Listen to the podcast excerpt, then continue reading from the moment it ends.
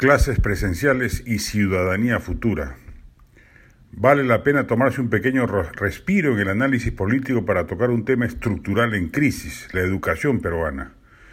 Se equivoca groseramente el ministro de Educación Juan Cadillo cuando relativiza el retorno presencial a las aulas escolares, señalando que son los niños los que más contagian el COVID-19 y que por ende es mejor postergar dicha presencialidad. Primero, no es cierta esa afirmación. No hay ninguna prueba médica o científica que corrobore que a menor edad mayor carga viral y por ende mayor potencialidad infecciosa. Y segundo, eso se controla muy fácilmente, asegurando que los maestros estén todos vacunados, ya que serían ellos los principales afectados del problema al estar en contacto cercano y cotidiano con los alumnos.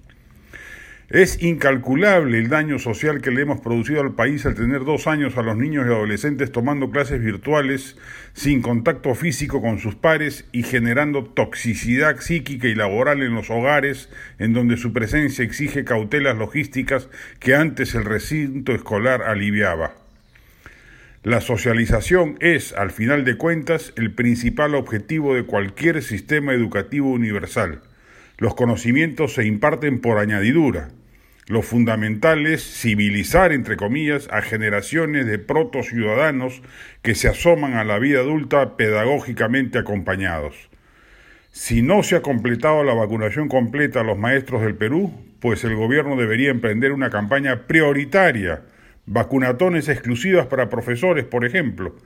Y si el tema logístico del transporte público, potencial foco de contagios, supone un problema, eso puede pasar por asignar, unidades exclusivas para alumnos, aunque ello en verdad no sería tan necesario, bastando que se exige el cumplimiento de los mismos requisitos que hoy se exigen al público adulto, mascarillas y protector facial.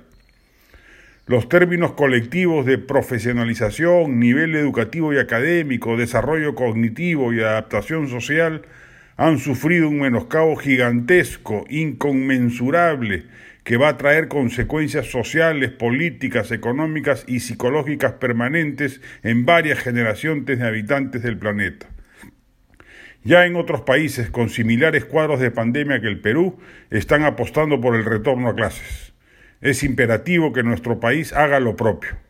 Eventualmente debiera empezarse semipresencialmente este año y de todas maneras tomar las precauciones logísticas a todo nivel para que el 2022 ya la plenitud de colegios funcione con presencia física de los alumnos en las aulas reales y ya no virtuales. La del estribo, sobresaliente el número 74 de la excelente revista Hueso Húmero.